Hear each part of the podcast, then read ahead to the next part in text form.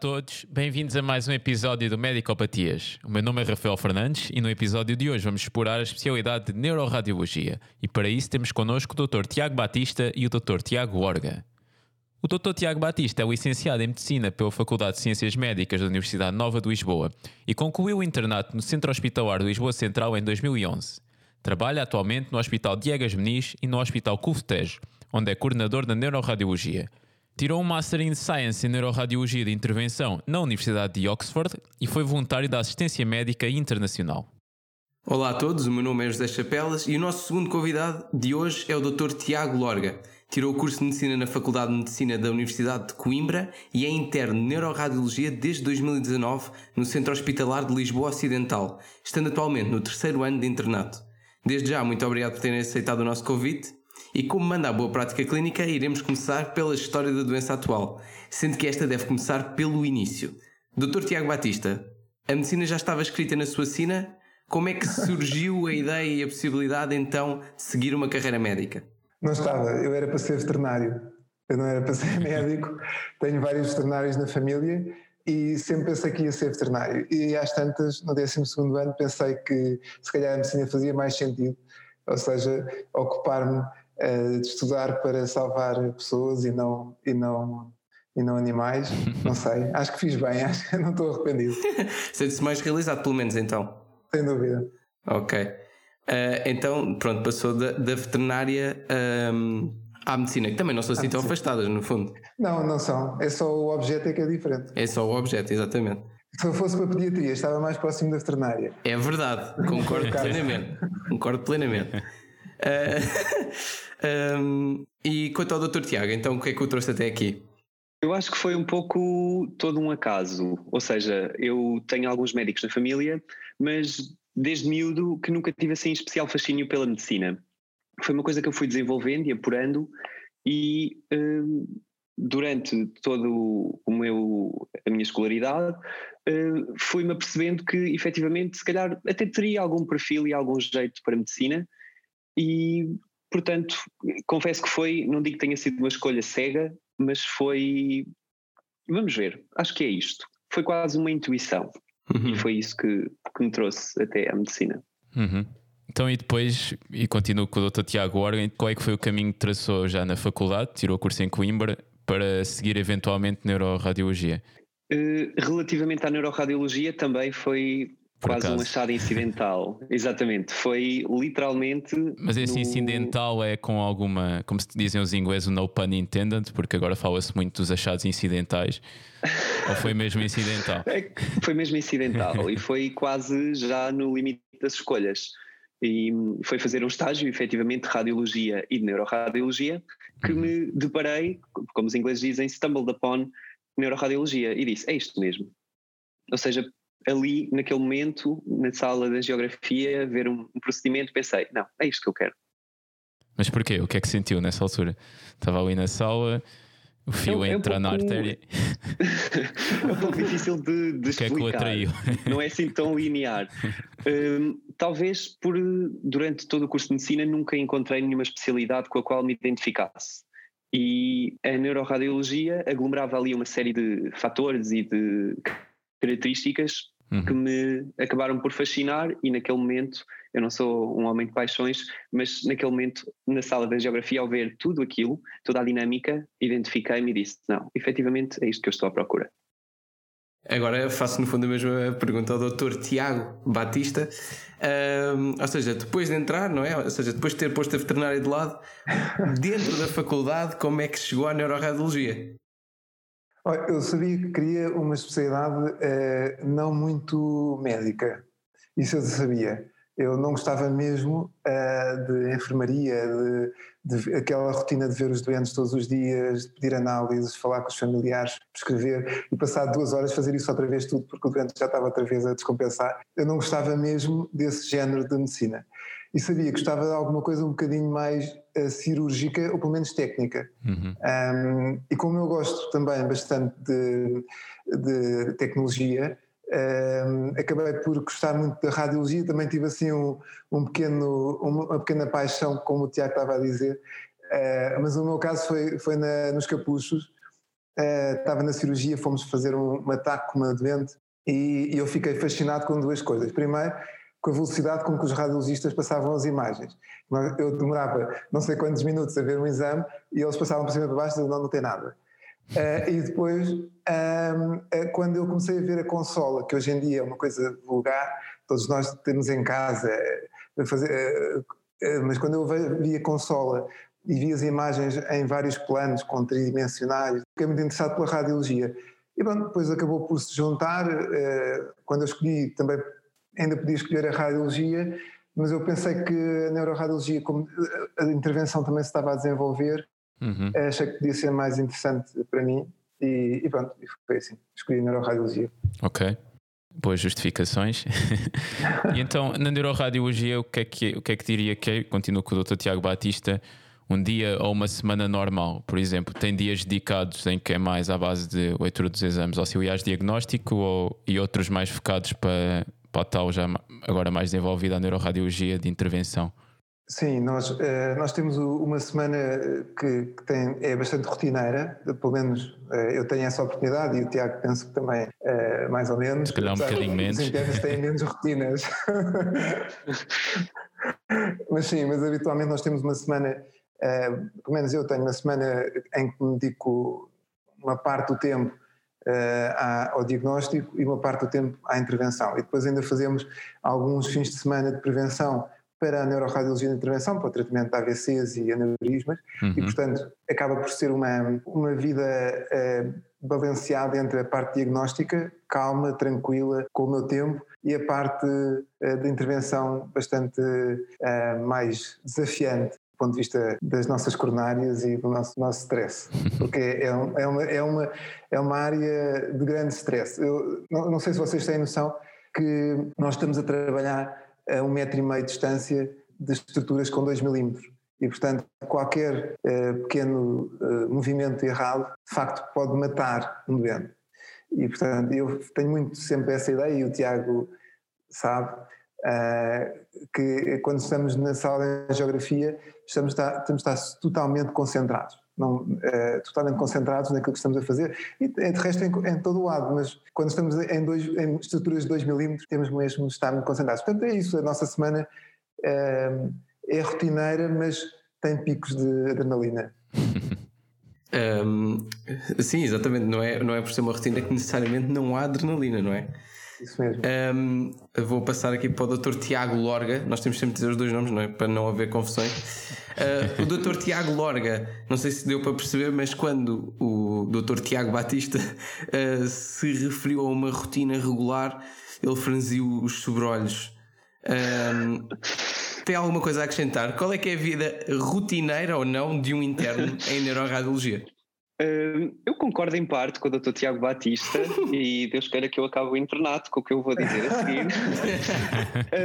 eu acho que existe uma certa rotina, é verdade, mas uma das coisas fascinantes também na, na neuroradiologia é também essa imprevisibilidade, ou seja, a qualquer momento posso estar a fazer um turno diagnóstico, está com ressonância, e às tantas um AVC ou uma ruptura aneurismática e, portanto, isso irá ter prioridade eh, sobre o que estava programado.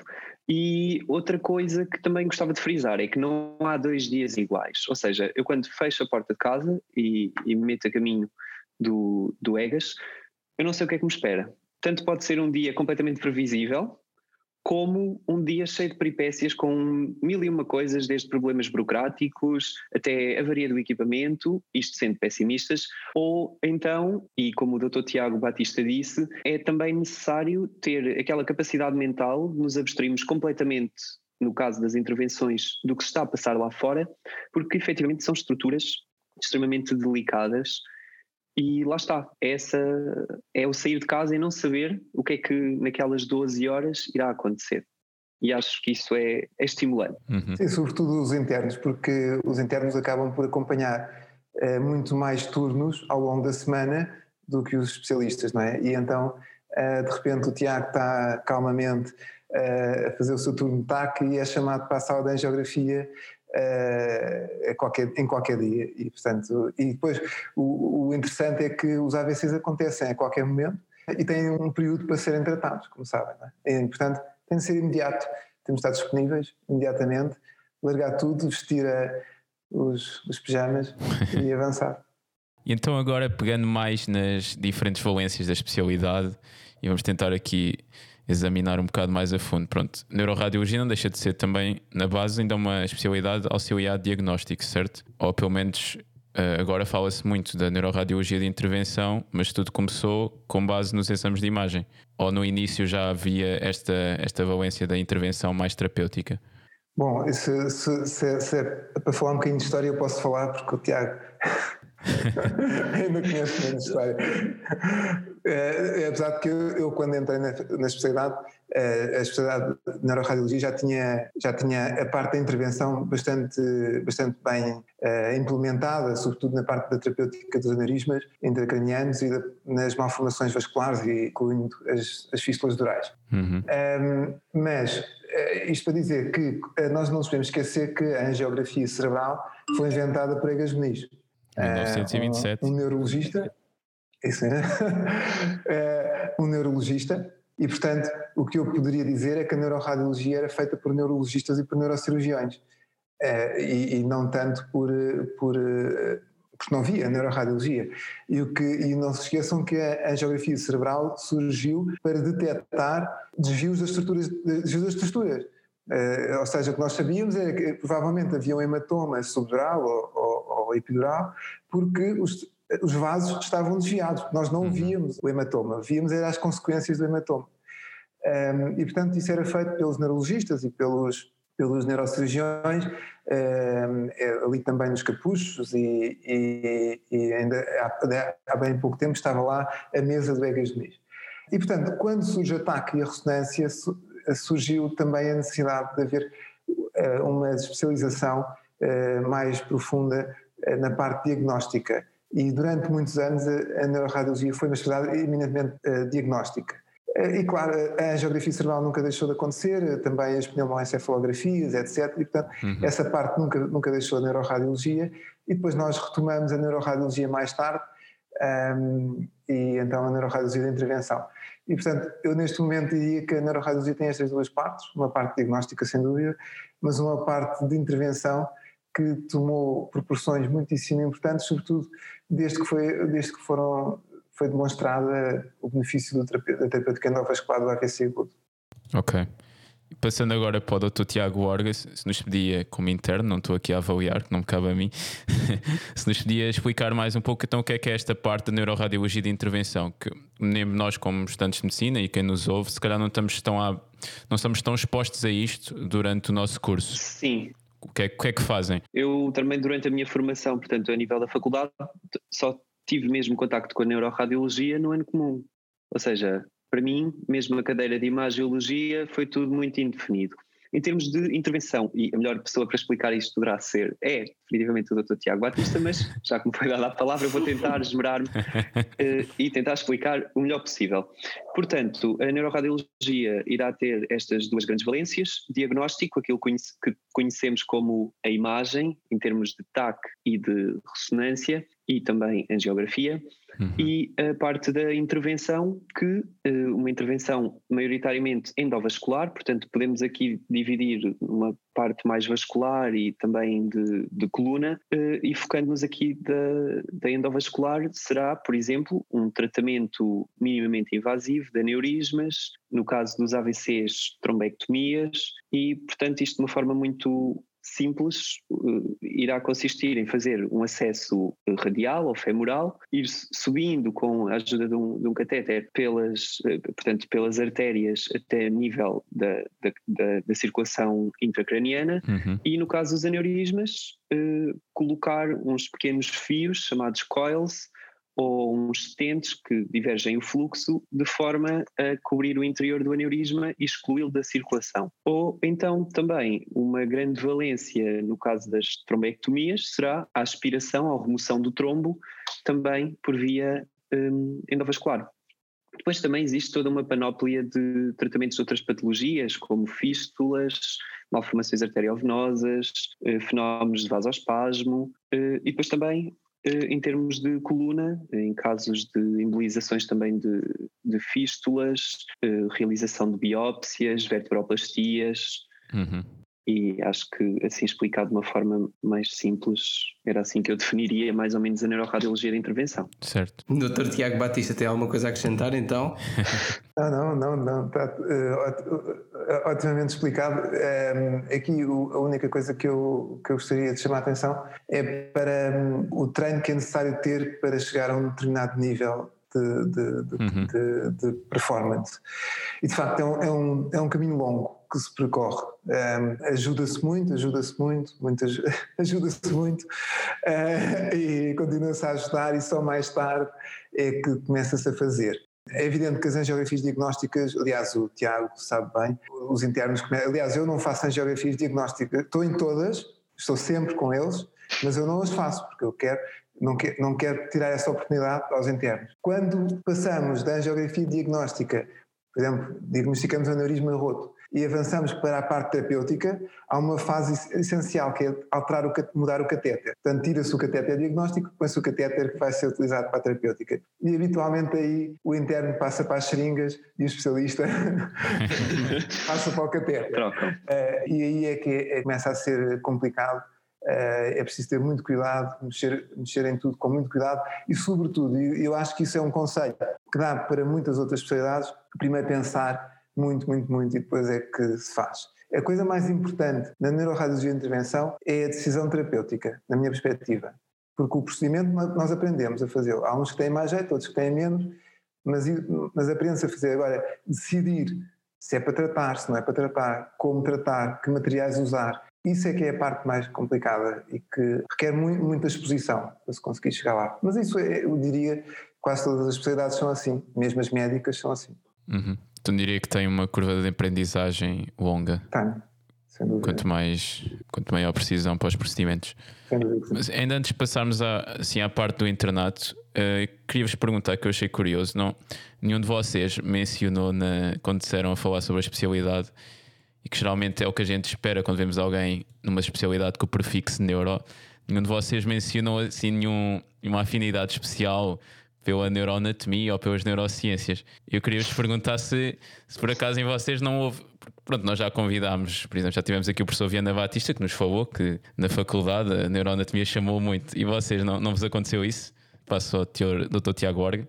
Hum, a, a mim aconteceu um pouco o inverso, ou seja, eu em Coimbra fui monitor da anatomia 1 e 2, que era tudo o que era corpo e membros, mas a posteriori, portanto, se- sempre me fascinou, confesso. E em termos de neurociências, foi difícil dar o clique, confesso.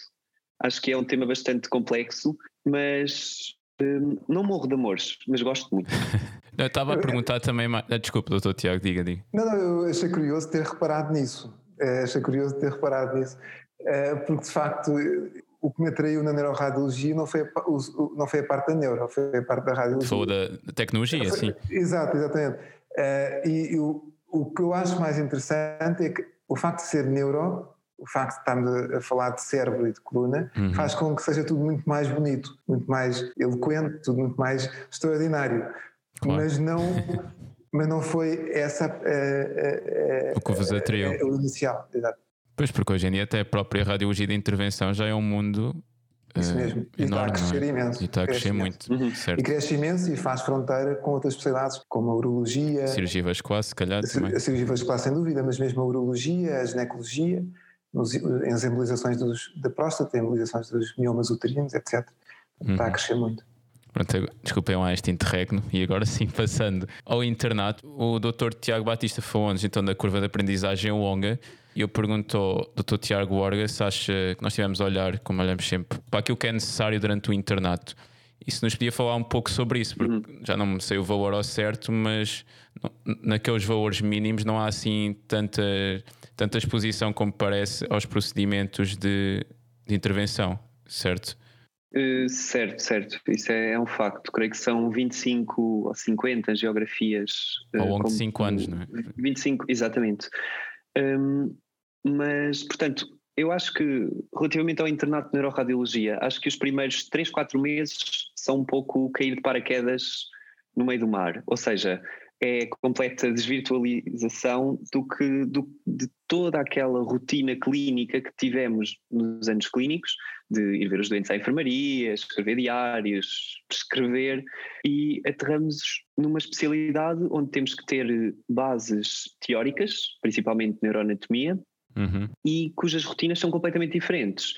E isso também é outra característica e algo que, que, eu, tenho, que eu me tenho vindo a perceber, que é temos que ter uma capacidade de conseguir eh, gerir o nosso tempo e, portanto, uma boa capacidade de organização, porque as coisas podem se descontrolar a qualquer eh, momento. Eh, relativamente ao internato em si, temos possibilidade de, de, como o Dr. Tiago Batista disse, de estar presente em procedimentos de neuroradiologia de intervenção. Começamos normalmente por diagnóstico, portanto, TAC, ressonância, e depois também nos é permitido fazer certos estágios relacionados, por exemplo, com neuropediatria. Também passamos seis meses na neurologia e três meses na neurocirurgia. E esses estágios dão-nos um contacto mais próximo com os doentes e também com eh, essas especialidades para definir também um bocado o que é que eles pretendem de nós, ou seja, é quase uma relação simbiótica e também para conseguirmos ganhar algumas bases que vão ser fundamentais depois no nosso trabalho, quer de diagnóstico, quer de intervenção. Se me permitem, eu gostaria só de acrescentar que, como sabem, a radiologia não é uma especialidade uh, reconhecida, ou, ou, não, é, não é isto que eu quero dizer, é, é, é uma especialidade que só existe enquanto especialidade em Portugal, pelo menos tanto quanto nós sabemos. Isto não significa que não seja reconhecida. E eu, eu falo sobre isto porque é uma, uma, dúvida que muitas vezes as pessoas colocam: é se eu for neuroradiologista em Portugal, posso ser neuroradiologista no, no, no outro país da, da Europa, por exemplo? Sim e não. No meu caso, por exemplo, eu trabalhei em Inglaterra durante dois anos como especialista já e fui reconhecido como neuroradiologista, apesar da Inglaterra não ter neuroradiologista como especialidade, neuroradiologia como especialidade. Mas eles reconheceram-me como neuroradiologia e capaz de fazer aquilo que os neuroradiologistas fazem no Reino Unido. Portanto, a neuroradiologia acaba por ter esta possibilidade, que é ser reconhecida, e vários colegas depois de mim já, já fizeram o reconhecimento, pelo menos no Reino Unido. Um, isto que o Tiago estava a dizer, a parte dos estágios clínicos, para mim é, é uma, um grande uma grande mais-valia da neuroradiologia em Portugal. É que enquanto os neuroradiologistas, por exemplo, no Reino Unido, que é uma realidade que eu conheço melhor, são radiologistas que se subespecializaram em neuroradiologia, uhum. em Portugal nós somos neuroradiologistas, nós não somos radiologistas. E, e, esta parte clínica, este componente clínico, que no meu, ano, no meu tempo demorava um ano e meio, agora demora um ano e pouco, é fundamental, na minha perspectiva, para termos uma, uma proximidade muito maior às áreas clínicas, à neurologia, à neurocirurgia. E eu penso que isso pode fazer a diferença quando estamos de facto a ler exames e a fazer relatórios. A nossa proximidade com a clínica é maior, diria, do que uh, podemos esperar num radiologista que depois se dedica à neuroradiologia. Acho que isso é uma vantagem. Certo. Ok, tendo em conta que já, já apresentaram aqui bastantes pontos, como é que como é que conseguiam resumir isto tudo num, num conselho para os internos ou para aquelas pessoas que estão a pensar seguir neuroradiologia? Seja, qual é que é a vantagem de, desta especialidade? Ou seja, o que é, quais é que são os principais? O que é que é preciso uma pessoa ter para poder vingar em neuroradiologia? Bom, eu posso, posso começar. Eu, o que eu diria é que a coisa mais importante na, na neuroradiologia para que um médico se sinta uh, realizado, do ponto de vista profissional e pessoal, é que não esteja à espera de retorno. Um, o, o, perfil tem de, tem de ser independente, o médico não pode estar à espera que o doente lhe vá agradecer o que quer que seja. Nós temos de ter a noção de que vamos fazer a diferença na vida do doente, quer seja na parte diagnóstica, quer seja na parte terapêutica, e que nenhum doente se vai lembrar alguma vez de nós, porque ele, na, na, parte do diagnóstico não sabe quem nós somos. Talvez esteja a exagerar aqui um pouco, porque eu sigo vários doentes ao longo dos anos, sobretudo na atividade privada, e os doentes marcam para mim, falam comigo todas as vezes que vão lá, uhum. mas são poucos, são uhum. poucos. Uh, e na parte terapêutica, eu não tenho nenhum doente, e já tratei muitos AVCs, e, e muitos deles ficaram muitíssimo bem, nunca algum veio ter comigo e me agradeceu. E para mim, estou otimamente com isso, não preciso, estou lindamente. Mas cada um tem de se conhecer e perceber se isso é suficiente ou não. Há pessoas que de facto gostam têm prazer em dar de si e de receber algum, alguma coisa. Na neuroradiologia isso não acontece. E o que eu diria em termos de, de, de conselho geral seria que escolham algo que vos dê algum prazer. No meu caso, por exemplo, é o facto de gerir o meu tempo uh, e não depender de, outra, de, outras, de outros grupos profissionais. Uh, muito. Até escolher alguma coisa que vos dê prazer no dia a dia dentro da especialidade que escolhem. Que pode não ser relacionado com a medicina, pode ser o tipo de vida, o tipo de dia a dia, o, uhum. e isso é muito importante, uh, diria eu. Uhum. Dr. Tiago Borga. Sim, eu concordo plenamente com o que o, que o Dr. Tiago Batista disse. Eh, no entanto, eh, para além dessa necessidade de gerir o tempo, da autonomia, independência, eu também queria só realçar uma coisa que, a meu ver, isto é também algum cunho bastante pessoal, um, acho que tem que ser desafiante, ou seja, é uma especialidade que é imprevisível, vemos muita coisa e é-nos exigido também um nível elevado de concentração e de abstração muitas vezes. E era só mesmo isto que eu, que eu queria acrescentar, ou seja, creio que uma pessoa que seja organizada com um certo grau de, de, autonomia e independência e que goste de desafios, que seja cativada pela imprevisibilidade, se daria bem em neuroradiologia. Uhum. Pronto, para quem pensa seguir neuroradiologia, tem aqui os conselhos. Vamos ver se daqui a uns anos alguém que eventualmente terá ouvido este episódio depois seguiu este, este caminho. Será muito bem-vindo, será muito bem-vindo. Pronto, e falando dos próximos anos, queríamos perguntar então qual é o futuro da neuroradiologia.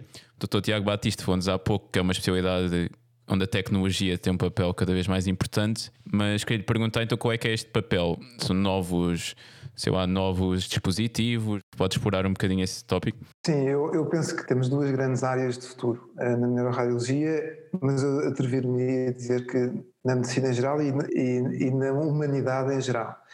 A primeira delas é, é de facto a inteligência artificial. Uhum. Uh, nós já estamos a usar algoritmos de inteligência artificial. Se me perguntam se eu tenho medo de ficar sem emprego daqui, daqui a uns 10, 15 anos, tenho medo relativo. é, eu penso que todos nós podemos ter esse medo. Aliás, sim, sim. todos nós devemos ter esse medo. É, mas isso não deve ser um medo, deve, deve fazer com que nós percebamos onde é que nos podemos situar para viver nessa nova realidade porque essa realidade vai aparecer para tudo para a neurocirurgia, para a ortopedia, para a urologia, para, para a medicina, para a medicina de urgência, para os advogados. Portanto, todos, todos nós vamos estar com mais, mais rapidamente ou menos rapidamente eh, nessa nova realidade. Nós, de facto, já estamos lá. Nós já estamos a usar algoritmos de inteligência artificial para quantificar a carga lesional em doentes com esclerose múltipla. Ou estamos a usar algoritmos para uh, uh, diagnosticar doentes com demência ou com alterações da memória. Portanto, agora, qual vai ser o nosso papel uh, num futuro com inteligência artificial? Eu penso que vamos continuar a ter, durante pelo menos, pelo menos na, na nossa geração, na geração aqui de, das pessoas que estão aqui, eu acredito que sim. Mas temos estar disponíveis para, para a mudança, temos estar disponíveis para, se houver necessidade de sairmos um bocadinho da neuroradiologia e passarmos para uma neuroradiologia com inteligência artificial, conseguirmos acompanhar. O que eu acho, quem vai ficar desempregado é quem não se souber adaptar uhum. ao novo mundo com a inteligência artificial, isso sem dúvida. Agora, quem se conseguir agarrar as oportunidades vai, vai, vai conseguir. E claro, nos dispositivos médicos, obviamente, eh, a tecnologia cada vez mais irá eh, melhorar. Aliás, saem dispositivos só na, na, na, área do tratamento do AVC, todos os anos saem vários dispositivos novos e todos eles cada vez melhores. Eu, quando fui para o Egas Muniz em 2016, usávamos um catéter que hoje em dia eu, eu nem quero olhar para porque temos outros muitíssimo melhores. E estamos a falar de 4 anos. 4 anos em que eu consigo ir mais distal, consigo tirar trombos mais difíceis. Portanto, hum, eu acho que o futuro tem uma, um certo grau de incerteza, mas é, é, é, é, isso tem de ser encarado como uma oportunidade e não como uma, uma ameaça. Sim, mas a minha, eu tenho aqui uma questão que é, mas apesar, e como disse, vai trazer algumas consequências, hum, acha que o número de vagas na especialidade se vai manter o mesmo ou seja, no fundo, nós vamos diagnosticar mais e melhor e com isso temos um maior volume de doentes e, ou seja, conseguimos manter as vagas na especialidade? Ou acha que uh, isso vai ter de ser reformulado e que no futuro acabaremos por ter menos neuroradiologistas porque eles conseguem fazer mais trabalho em menos tempo com a ajuda do, da inteligência artificial? Sim, sim, eu, é, é óbvio que neste momento ainda não se encontra, ainda não estamos nessa fase uh, eventualmente no futuro possa não ser necessário haver tantos neuroradiologistas, como talvez não tantos uh, patologistas clínicos, talvez como não tantos uh, médicos de família, se houver uma interação mais fácil. Então agora a telemedicina, com a pandemia uh, se banalizou, eu diria que é mais fácil para um médico de família ver uh, 30 doentes numa tarde do que antes, não é? Uhum. Uh, não é? Diria eu, não sei, não sei como é que eles estão a fazer, mas acredito que sei. E portanto, uh, as pessoas, nós vamos ter de nos saber adaptar, sem dúvida, uh, e, e, lá estaremos para isso, mas sim, sem dúvida vamos ter de adaptar. Agora, eu penso que quem nos está a ouvir talvez ainda não vá sofrer as consequências dessas alterações. Se calhar estamos a falar de um, uhum. de um horizonte temporal um bocadinho mais prolongado, diria eu. Ok. Passa agora ao Dr. Tiago Orga e no fundo a questão é também relativa ao futuro. Se, acha que também a neuroradiologia se vai tornar cada vez mais interventiva, também tendo em conta o advento da inteligência artificial, se essa se depois o principal, digo eu, o principal foco podia haver um switch para a intervenção e não se focar tanto no diagnóstico, uma vez que já teríamos uma máquina que, entre aspas, claro que seria capaz de fazer isso. Eu, eu, concordo com o que o Dr. Tiago Batista disse relativamente à inteligência artificial, que é, é tudo uma questão de adaptação. Ou seja, há um futuro para a neuroradiologia eh, de diagnóstico se houver efetivamente uma adaptação, porque a máquina irá calcular, por exemplo, um volume de atrofia ou um padrão, mas eh, pelo menos nos próximos tempos irá sempre ser necessária uma validação humana. Uhum. E em vez de uma pessoa, um, um neuroradiologista, conseguir ver 20 exames numa hora, por exemplo, se calhar conseguirá ver 80 numa hora, com a ajuda da, da, da inteligência artificial, mas esses exames terão que ser ou, ou passar-lhe pelas mãos e ele terá uh, que dizer algo em relação a isso. Por isso, acho que pelo menos nos próximos tempos uh, o diagnóstico ainda mantém um papel preponderante e a inteligência artificial acho que não deve ser vista como uma ameaça, mas sim como um complemento, como uma ajuda. Certo. Pronto. Relativamente à intervenção, se existisse suítes para uma intervenção, hum, sinceramente não sei. Creio que a neuroradiologia de intervenção tem um potencial gigante e que com o desenvolvimento técnico e do próprio material, creio que daqui a 10 ou 20 anos poderemos estar a fazer coisas impensáveis hoje em dia. E isso, ou seja, se essa área se expandir, eventualmente poderá haver uma maior afluência e quer em Portugal, quer nos uh, países da Europa e Estados Unidos da América, e eventualmente mesmo a criação de uma entidade completamente separada da neurologia, da neurocirurgia, da radiologia, que acaba por ser quem faz algumas destas intervenções no estrangeiro. Não, não nos podemos esquecer que o ano passado foi feita a primeira, o tratamento do primeiro aneurisma intracraniano por uh, um robô. Obviamente um robô uh, comandado, não é? Tipo Da Vinci, não é? Uhum. Uh, mas, mas sim, por um robô. E, e quando nós começarmos a pensar, aliar a inteligência artificial à robótica, aí sim nós teremos um, um, uma máquina poderosíssima e não duvido que essa máquina seja muito mais poderosa do que qualquer um de nós. Uh, agora, nós estamos a tratar pessoas, não estamos a fazer carros, uh, e, e, portanto uh, há subtilezas da medicina e subtilezas do, do pensamento humano que vão estar, na minha perspectiva, vão, vão ter de estar presentes ainda muito, muito, muito tempo. Ainda muito tempo. Um, pois isto aqui é uma questão que cada vez mais debatida e, e, acaba por ser uma preocupação, principalmente para as pessoas que estão agora a pensar uh, que carreiras iniciar, mas acho que essa perspectiva de, lá, lá de ver isto como um complemento, apesar de termos estas máquinas poderosíssimas, o ser humano vai precisar sempre, nem que seja no limite de, de, de, de algum tratamento mais Pronto, a um nível mais direto, acho que sim. Sim. Vocês verão com certeza alguns colegas vossos, tenho quase a certeza que isso acontece, apesar de não estar longe de, das universidades, uhum. é, que estão a, tentar, pensar em montar umas startups e fazer coisas na área da inteligência artificial, etc. Tenho a certeza que isso está a acontecer.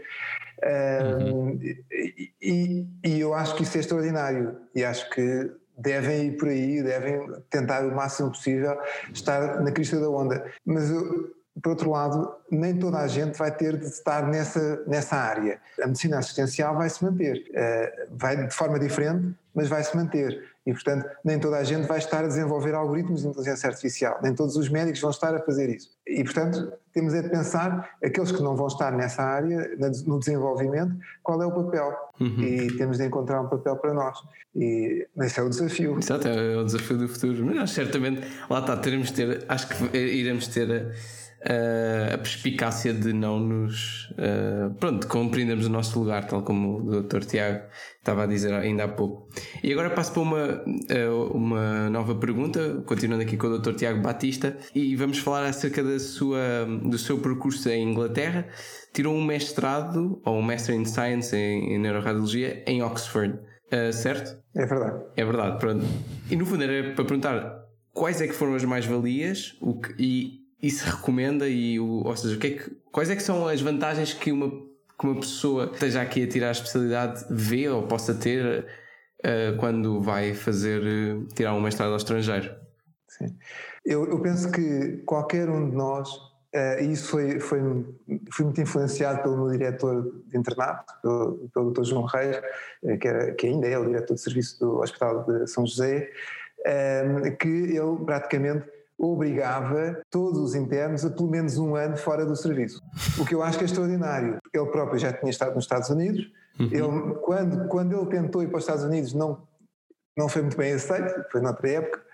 Um, e ele, talvez por isso, uh, pressionava muito que toda a gente saísse pelo menos um ano fora, fora do serviço, fora, noutro país, claro. Um, e, e, é o que eu digo aos internos, e o Tiago sabe bem, Uh, mas para ir não é para ir para outro, não é para ir para outro país uh, beber cerveja e tal, não sei o quê. Isso faz-se noutra fase da vida. Há tempo para isso. O que é interessante no internato é ir para um sítio de excelência. É só, na minha perspectiva, é isso que faz sentido.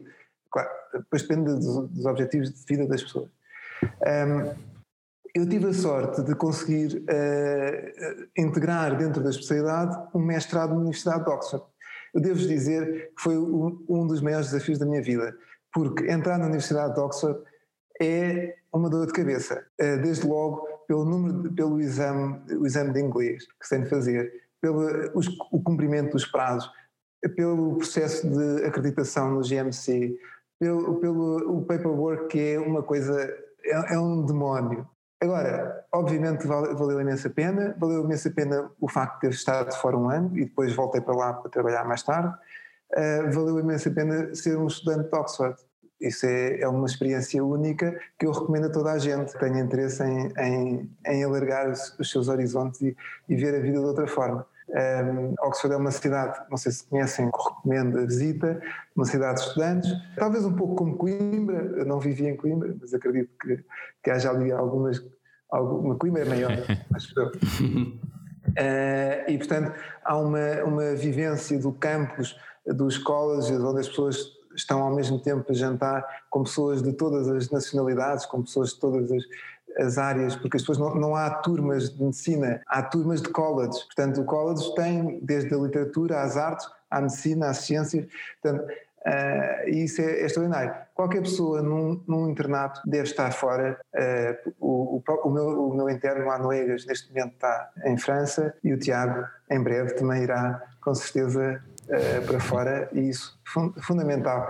Não, e mesmo que não aprendam nada do ponto de vista prático, que não foi o meu caso felizmente e na maior parte das, das vezes acho que não é, ver como é que se trabalha noutro sítio é fundamental. E, sobretudo, a coisa pior que eu acho pode acontecer na vida de um médico é fazer o internato, não sair do, do hospital onde está e depois ficar lá. É horrível. Não façam isso. Nunca vão ver outra forma de trabalhar. Uhum. No mínimo, quando acabarem o internato, vão para outro hospital, não fiquem no mesmo. Ou então saiam um tempo e depois voltem para o mesmo. Agora, estar, estar sempre no mesmo faz com que as pessoas não, não tenham uma visão uh, diversificada do mundo e comecem a fazer sempre as mesmas coisas. É pena. E já agora, tem alguma, tem alguma opinião acerca do NHS? Uh, já que estávamos a falar de diferentes sistemas, se, sim, como sim, é que foi essa tem. experiência? Eu, porque eu depois trabalhei no Reino Unido, depois no mesmo hospital, em Oxford, uh, como consultant já. O que é que eu acho do NHS? É um, é um sistema, uma máquina gigantesca que se consome, que se autoconsome, que vive em grande parte para si próprio e que foi necessário mudar o slogan para perceberem que o centro não é o NHS, o centro são os doentes. Eles próprios dizem, a partir de agora nós vamos ter uma medicina centrada nos doentes, porque de facto não era. É, o NHS autoconsome-se. A, a, a, quantidade de procedimentos, de, eh, de burocracia associada ao exercício da profissão médica é tal que faz com que grande parte do tempo não seja dedicado aos doentes. E eles perceberam isso e já, e já estão a inverter essa curva. E os ingleses têm uma coisa boa, é que aprendem com os erros e melhoram. Nós cá em Portugal vemos os erros e se os criticamos achamos que é um ataque pessoal. Os ingleses não. Os ingleses aprendem, ficam com os casos, também vem do direito, não é? Ficam com os casos e depois aprendem, corrigem e vão, ficar, e vão ser espetaculares. E isso é que nos falta. Nós não, não, tentamos não perceber, tentamos não aprender para não, para não melindrar ninguém, mas depois também não aprendemos e não avançamos. Algo que vamos modificar com a vossa geração, com certeza. eu espero que sim, eu espero que sim. Bem, agora acho que podemos passar, como o doutor Tiago Batista já disse, de Inglaterra para Coimbra. E então como é que foi esse curso em Coimbra, doutor Tiago Borga? Uh. Bom, eu não sei se será o assunto mais adequado para ser puxado, mas assim em linhas gerais, em termos de qualidade de ensino, sem qualquer queixa, em termos de mentalidade, e o doutor Tiago Batista estava há pouco a confundir, a, comparar Oxford com Coimbra, não, são incomparáveis. Uh, Coimbra é muito mais tacanha, muito mais fechada, não existe efetivamente esse esse frufru de diferentes nacionalidades, e isso acaba por criar uma mentalidade um pouco fechada. O curso, em termos de infraestruturas, peca muito. Nós chegávamos a ser 300, 350 por ano e muitas vezes não tínhamos espaço físico, quer nas aulas teóricas, quer nas aulas práticas, para juntar todos os alunos. De resto, tive professores ótimos, tive bons professores, tive professores também péssimos, como em qualquer outro lado, mas o espírito académico é isso que eu também quero uh, reforçar, é uma coisa, também não tenho outro termo de comparação, mas o espírito académico, todas as tradições das queimas, das latadas, das serenatas, uhum. uh, fazem valer Coimbra. Por isso, acho que sim, acho que foi uma experiência feliz. Muito bem, então depois porque é que veio para Lisboa? Um, achei que estava na altura de, de sair de Coimbra. Eu nasci em Coimbra, passei lá 25 anos da minha vida, com um ano pela Áustria, de Erasmus, e decidi que já chegava, que queria explorar mais. Muito bem. Bem, acho que vamos passar agora para outro tópico, ainda dentro dos antecedentes, e passo novamente para o Dr. Tiago Batista, que acho que era interessante falar-nos um pouco do seu período na assistência médica internacional, que é algo sempre interessante, que muito, acredito muitos estudantes de medicina, às vezes quando entram no curso, pensam, ah, eu gostava de estar na AMI. E, eh, assim, o que é que o atraiu? Por onde é que foi? O que é que fez? Como é que surgiu isto na sua vida? Quando eu terminei o curso, eu terminei o curso em julho e na altura uh, foi um, um, um, período de transição em que nós depois fazíamos o exame de acesso à especialidade só em junho do ano, vai, do ano seguinte. Uhum. E portanto estávamos de julho a janeiro sem, sem nada para fazer. Basicamente era isso que acontecia. Não sei se ainda é assim, mas na altura era assim. E então eu, eu fui, fui ter com a AMI e mais dois colegas também foram um, e fomos perguntar se nós podíamos ir entregar uma missão qualquer que eles tivessem. As minhas colegas foram para Cabo Verde uh, e eu fui para a Guiné-Bissau. Quer dizer, eu não estava muito à espera de ir para a Guiné-Bissau, tinha uma ideia totalmente diferente do que era a Guiné-Bissau. Para mim, a Guiné-Bissau seria a África da savana. Era uma ignorância minha na altura e não era nada disso. Uh, e eu só me lembro de chegar ao, ao, aeroporto de Lisboa, ainda na altura havia a Air Luxor, que tinha uns voos para Bissau, uh, e eu, cheio de caixas da AMI, com medicamentos, livros, enfim, coisas, uh, com as minhas pequenas coisas que eu também tinha de levar, que eu ainda levei, ainda queria levar chocolate e leite condensado e tal, coisas que eu, que eu não sabia se ia ter lá. E então eu chego ao aeroporto e vejo um, no check-in sacos e sacos e sacos e sacos de pessoas que levavam Portugal inteiro para, para Bissau. E chego a Bissau às duas da manhã e só me lembro de sair do, do avião, um calor insuportável, uma umidade imensa, e estar à minha espera a enfermeira-chefe e o, e o motorista da, da missão, uh, que, e ficámos nessa noite em Bissau. E pronto, e depois fomos, fomos para. Nós, na verdade, a nossa missão era em Bulama. Bulama era a antiga capital da Guiné-Bissau, uh, que é uma ilha a 4 horas de barco de, de Bissau. Então, no dia seguinte fomos para lá e ficámos lá, fiquei lá três meses praticamente e e foi muito interessante. Eu, eu, eu, estava lá uma médica mais velha que eu, portanto eu não tinha propriamente responsabilidade médica, uh, mas fazíamos sobretudo formação aos, às pessoas que lá estavam nas, nas, doenças comuns, e, ou seja, como é que se trata uma malária, basicamente febre, antimaláricos, era só, era isso, não era mais nada, era febre, era malária, ponto final. Uh, e portanto, e provavelmente em 90% era verdade e, portanto, iríamos tratar 90% das pessoas e era, já era suficiente para nós. Claro. Uh, e, e, depois tratar algumas doenças sexualmente transmissíveis, também havia bastante. Uh, e pronto. E, e depois o, o, curioso da, o curioso da missão é que ficávamos então nessa ilha de Bolama e tínhamos duas outras áreas onde, tínhamos, onde dávamos apoio. Tínhamos um barco, então íamos de barco para, para a Ilha uh, das Galinhas e a Ilha de São João, onde ficávamos depois na praia, acampados. Eh, era muito engraçado, foi muito engraçado. E tínhamos uma casa muito gira, com senhorial. Eh, era, era, foi, foi, foi, uma época gira e as pessoas eram muito, muito simpáticas, recebiam-nos muito bem, porque percebiam que nós de facto estávamos a fazer algo que as ajudava, no fundo. E depois voltei. E é curioso, eu quando voltei, Uh, perguntaram-me uh, uh, aquelas despedidas, que acabei de estar lá há bastante tempo, criar algumas relações, e eles diziam, eu dizia, eu vou voltar, qualquer dia vem cá visitar-vos. Eles disseram toda a gente que teve cá disse isso e nunca ninguém voltou. E é verdade, eu também nunca voltei. eu pensava que isto ia ter agora aqui um twist, não é? E é verdade, também nunca lá voltei. Eles ainda estão à espera. É verdade, ainda estão à minha espera. Mas sei que eles estão bem, sei que eles estão bem, que é, continuam mais ou menos a mesma equipa, não, portanto, mas já passaram uns anos. Mas é, alguns colegas foram mais tarde e vi fotografias no Facebook das mesmas pessoas com quem eu tive, que continuavam lá. Portanto, foi, foi uma experiência muito gira. Recomendo também, se, se houver essa oportunidade.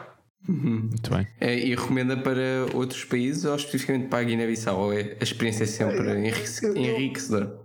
Eu, acho que é sempre enriquecedor. Eu penso que a África Uh, e não quero de modo nenhum ser saudosista, nem me confundam com nada desse tipo de, de, de, movimentos, mas eu acho que a África que fala português é, é de facto muito interessante para nós, que, que, conseguimos falar a mesma língua num país que é totalmente diferente do nosso. Isso é, é, é, é especial, acho eu. Uh, portanto, a África portuguesa, África uh, da lusofonia, sem dúvida, seria, é muito interessante. Ok, agora vou fazer aqui uma pergunta ao Dr. Tiago Lorga uh, relativamente a uma, a uma paixão, acho que já de longa data, já se pode dizer de longa data, é um devaneio, é um diletantismo. O, o, o Dr. Tiago Lorga tem uma paixão por arte, especialmente arte renascentista, corrija-me se é errado, ou não? E... Não, não, não. Não, não, ok. Peço imensa desculpa. Também é que agora voltámos ao ano 2013 ou 2014. Ah, já, já terminou então. É que eu tinha. Não, não, ficou suspenso a partir daí. Ah, ficou suspenso. Portanto, já houve muita. muita não, eu sei, eu sei. Eu tava... Ah, ok, já percebi, ah. já percebi. Estamos a falar da mesma. Mas força, força. Eu estava a fazer uma espécie de caminho, não é? Quase como se fosse uma tragédia grega, onde vamos ascendendo. e atualmente tem um projeto chamado. Não sei se o projeto é seu, mas pelo menos faz parte. Chamado Scala Regia, certo? Sim. O projeto não é meu, é um projeto uhum. português, uma revista portuguesa. Normalmente tem duas edições por ano, sediada cá em Lisboa, que uh, é uma revista mais virada para, para a história, para a arte e também alguns aspectos mais culturais. Um, a minha contribuição na Scala Regia começou em 2015 ou 2016 e contextos, porque eu desde miúdo sempre fui muito sempre fui muito dado à leitura e também à história. Aliás, na altura da faculdade ainda tive ali uma altura em que, sinceramente, ponderei se efetivamente medicina seria o caminho certo para mim ou não. Mas isso é outra história. Um, focando na escala regi noutros blogs de arte e pintura, etc, etc, que tive e, que, e alguns deles que tenho, é de facto uma paixão, é um hobby que me permite espairecer um pouco, dá-me um prazer imenso, já foi motivo de algumas incursões, alguns museus, viagens a certas cidades e também uma oportunidade, uh, através da, da Scala Régia, de aprofundar o meu conhecimento em certas áreas e também de, de, de, explorar, de certa forma, o nosso mundo. Uhum. E como é que as pessoas podem então aceder ou ter contacto com esta, com esta revista? Revista, portanto, tem um Facebook, tem também um Instagram, que eu em parte também vou gerindo, e depois existe mesmo uma edição em papel, portanto, se pesquisarem Scala Regia Magazine no Google, uhum. Eh, dá para fazer uma encomenda. Creio que em termos do espaço físico de venda, agora está tudo muito condicionado, mas por uh, isto não fazendo publicidade, atenção. Pode fazer, pode fazer. Mas pode fazer tá, Através tá. do, do website dá para, um, dá para encomendar e entrega direta a casa. A Scala Regia disponibilizou agora também em março e abril, portanto, naquela primeira fase da pandemia, alguns artigos e algumas fotografias no site gratuitos. Por isso, se quiserem ter um preview, uhum. e, e na página do Instagram. Mas é um projeto interessante e a clientela é maioritariamente estrangeira. Cá, em termos nacionais, é uhum. relativamente discreta. Ok, muito bem. E já agora que falámos de Instagram, acho que o Dr. Tiago Batista também tem qualquer coisa para contar. Pode-nos falar um pouco? Eh, fizeram mesmo o trabalho de casa. Claro. bem, está bem, olha, aproveito e, aproveito e faço já o apelo. Eu, eu, eu não, peço, não peço licença para, para, para fazer publicidade. não, eu, eu, eh, no início da. Já foi há, há dois anos, iniciei uma página que se chama Interventional Neuroradiology uh, que já tem quase 2 mil seguidores, para uma área como a, a neuroradiologia de intervenção, acho que é simpático. Uhum. Uh, e onde vou colocando os meus casos e, e, vamos fazendo umas stories, o Tiago também me ajuda em algumas coisas. E vamos colocando os nossos casos. E depois, o, o, ano passado, durante o início da pandemia, fizemos uma, as Neurotalks, foi, foi, um, foi uma série de episódios uh, que, em que convidei várias, algumas pessoas internacionais. E desde já vos lanço o desafio para vocês fazerem o mesmo, porque a resposta é extraordinária. Eu, alguns dos casos, fui procurei alguns artigos, uh, este tema é interessante, contactei o autor, não conhecia de lado nenhum, e ele, com certeza, com certeza, vamos já marcar e tal, marcámos e fizemos uma série de diretos que foi, foi sem dúvida muito interessante. E, depois, e teve muita gente, muita gente, e de, de países que eu não imaginei, eh, remotos. Uh, aliás, o, o, país que tinha mais pessoas era habitualmente a Índia e o Brasil. Uh, uhum. Também é evidente que há aqui uma proporção. Claro. Mas, mas sim, foi, foi muito interessante. Eu continuo a fazer algumas coisas, vou pondo, mas dá algum trabalho, não é? Como vocês sabem. Certamente. Mas pronto, todos, e agora faço o apelo aos nossos ouvintes, sigam a Scala Regia e a Interventional Neuroradiology no Instagram. Pronto, Zé, acho que podes introduzir o próximo passo. Então, o próximo, então vou agora introduzir o próximo passo, que é naturalmente o exame objetivo. Uh, basicamente aqui nós uh, vamos dar-vos duas opções e têm de escolher uma sem compromisso, contudo pedimos que seja a, o, uma, a, a, resposta mais rápida possível e depois também sem hesitações. Um, é perigoso. É perigoso. Uh, talvez comece com, com o Dr. Uh, Tiago Batista. Dr. Tiago Batista, diagnóstico ou terapêutica? Terapêutica. Ok. Sem hesitações, tal como pedi. Sim. Bem, a próxima, vou fazer o Dr. Tiago Orga, hemisfério direito ou esquerdo? Direito. Direito. Não justifica, pronto. Já agora faço o Dr. Tiago Batista, crânio ou cuna? Crânio. Okay. Coluna é muito maçador. Okay. Tem de ser com parafusos, não é? não, é, é, mais com osteofitos e de bronze. É muito repetitivo. Uh, agora para o Dr. Tiago Lorga. Uh, Coimbra ou Lisboa? Lisboa. Lisboa? Espetacular, nós já conquistámos mais um admirador. um, agora, Força, Zé, força. Ah, pessoal, estávamos a fazer esta. Eu, eu, comecei a sentir aqui uma espécie. Estavas a sentir também. É... Estamos aqui sincronizados. Ah, pode, ser, pode ser. Então, bora. Uh, para o Dr. Tiago Batista. Não, esta eu vou fazer para os dois. Uh, emboização de neurismas ou trombectomia? oh, é, é, depende dos dias. É, depende dos dias. As horas. É da hora, é da hora. À noite, à noite, AVC. Manhã, aneurisma. Ok. Doutor Tiago Borga concorda? Eu concordo plenamente, plenamente. Certíssimo. Não há, pior, não há pior do que fazer um aneurisma durante a noite. O aneurisma é muito mais delicado que o AVC. E, uhum. um, e à noite nós não, tam, nós não, não funcionamos tão bem à noite, seguramente. E se o jantar for pesado, então? Pois, ainda pior. um, agora para o Dr. Tiago Batista, Instagram ou LinkedIn? É, é, difícil, é difícil, porque o LinkedIn é extraordinário. Aliás, foi assim que vocês me eh, conheceram, acho eu. Não foi? Foi, foi. o LinkedIn é muito mais, é, é chega muito mais, muito mais longe dentro do meio médico do que o Instagram. Um, e é muito mais profissional. O Instagram eu também tenho o meu pessoal. É, e, e, e, portanto, também é interessante. Gostei deste, deste. De, deixa a dúvida. deixa a sugestão, não é? Para seguir. Um...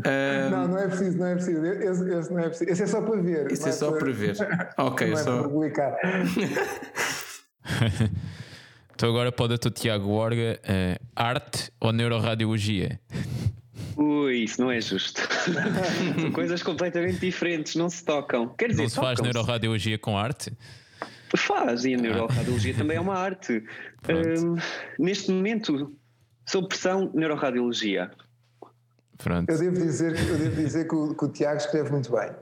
E então faz uns relatórios uh, uh, muito, muito delicados, muito, não é delicado, muito eloquentes, muito bonitos. E, e, isso, isso é a aplicação do hemisfério direito a uma ciência objetiva que, que se reúne aí um bocadinho uh, no Tiago. É muito bem.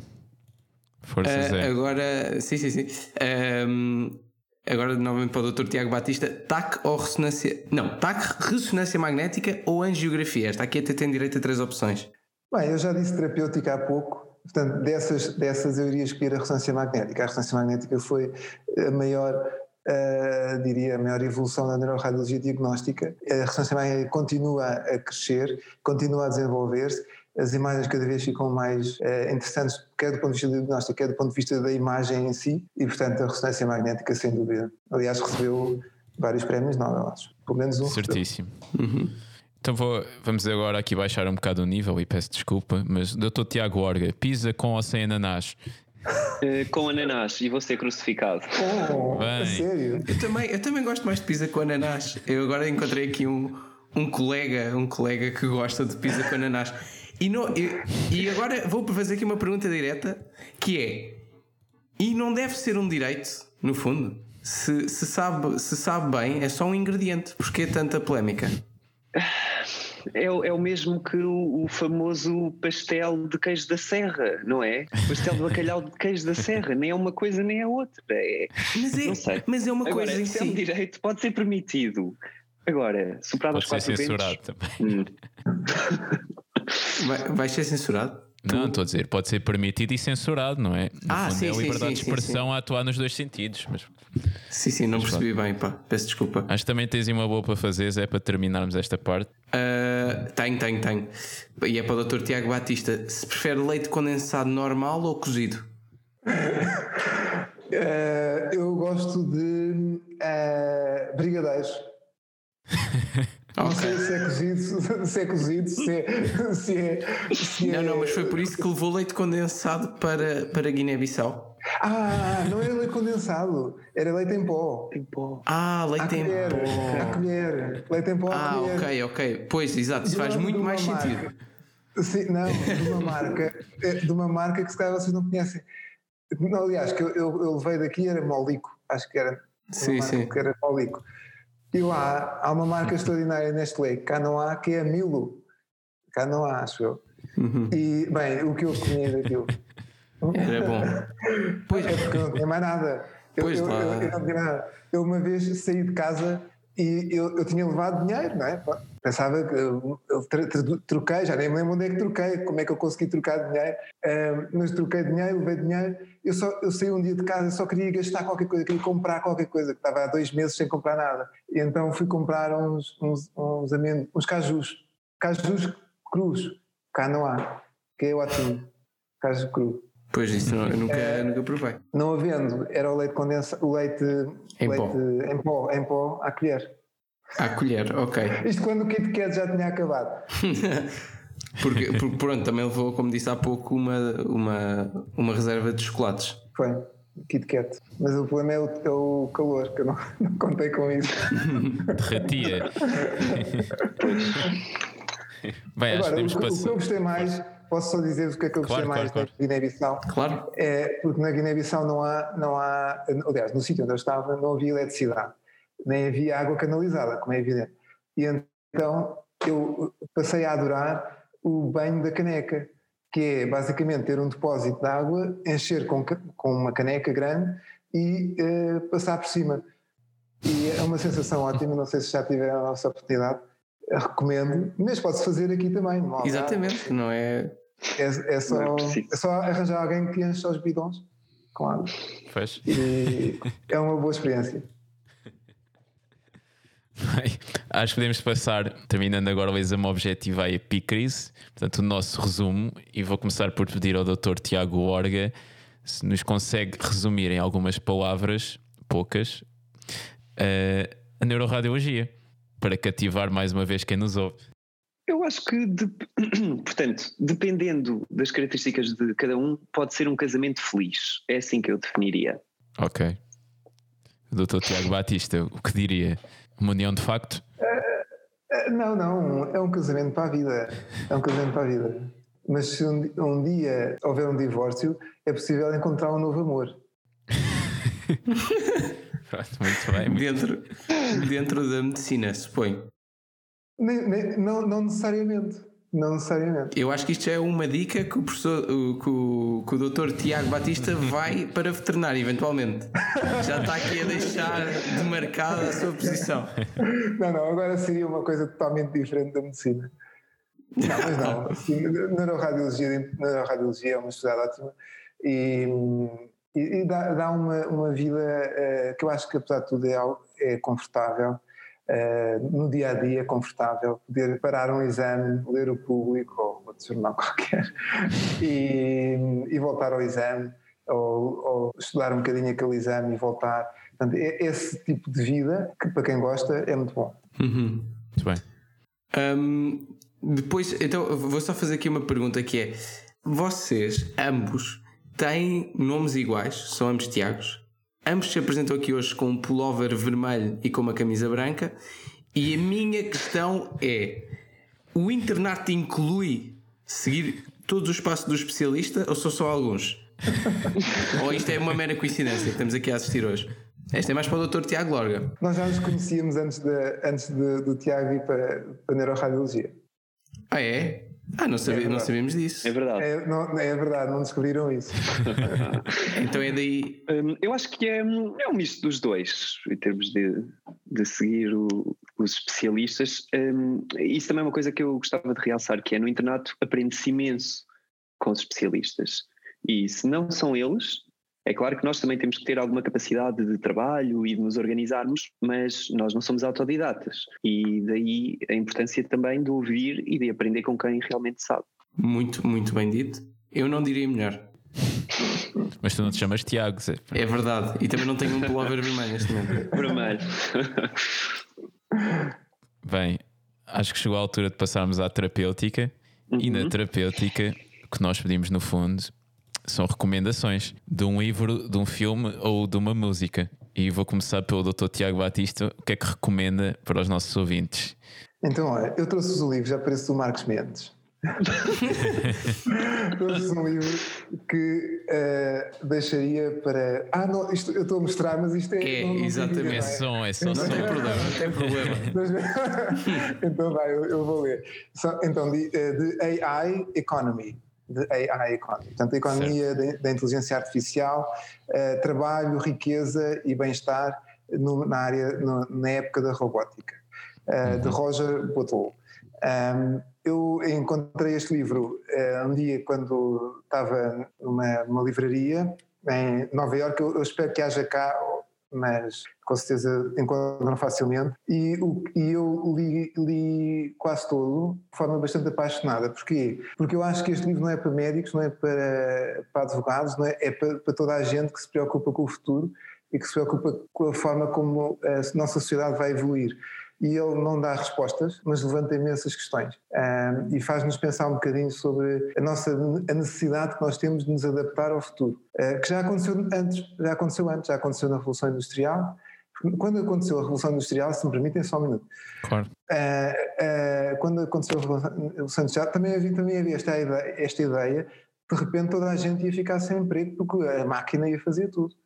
E nós estamos a viver mais ou menos, ainda não, mas é, estamos a caminhar para uma coisa, para algo semelhante, com dimensões diferentes, com características diferentes, mas seguramente o mais importante é que temos essa capacidade de nos adaptarmos ao futuro e acompanharmos. Portanto, este livro é, fala um bocadinho sobre isso e, e eu recomendo a todos. Muito bem. Passo então agora para o Dr. Tiago Lorga, que no fundo agora até vou fazer aqui uma extensão. Se tem alguma recomendação relativamente a um livro, um filme, uma música ou até mesmo um quadro, um artista, uma revista. pois, não, não querendo criar aqui Exato. um conflito de interesses, mas sim, creio que a, a última edição da Scala Regia está bastante Apelativa. interessante e, e apelativa.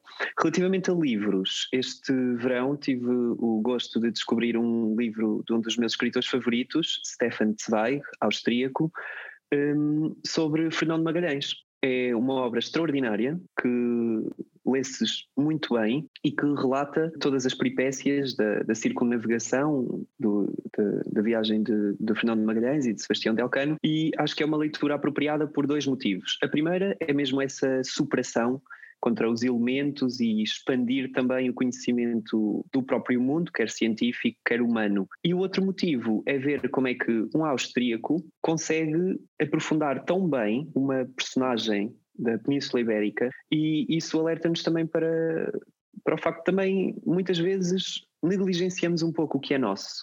Ou seja, até aquele momento nunca tinha sido escrita uma obra daquela magnitude sobre um, um navegador português, espanhol, whatever.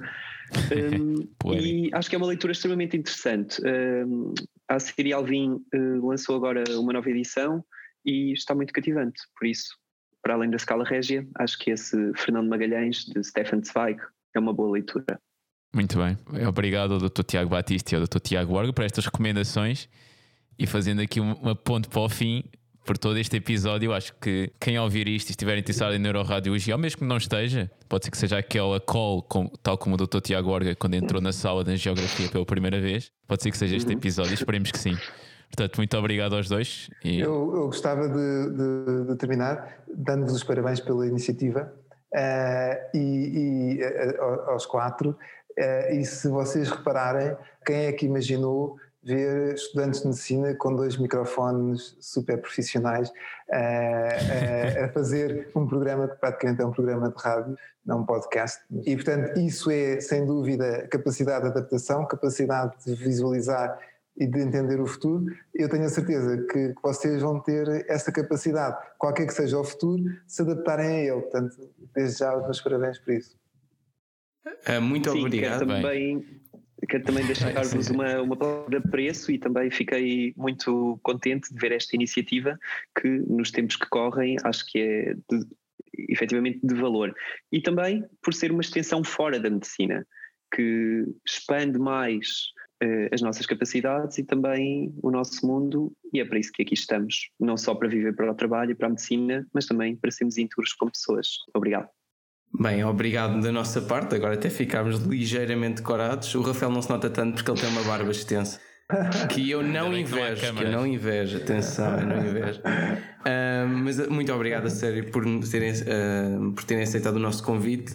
Para nós é sempre um gosto ter qualquer um dos nossos convidados aqui e, acho, e pronto, nós fazemos este, temos este projeto, lá está, para, para vos ouvir e é esse o nosso principal objetivo. Um, dentro e fora da medicina. Como, dentro e fora da medicina, disseram. exatamente, em, em várias valências. Uh, gostava também de deixar aqui um obrigado aos nossos ouvintes e espero que fiquem connosco até ao próximo episódio. Muito obrigado.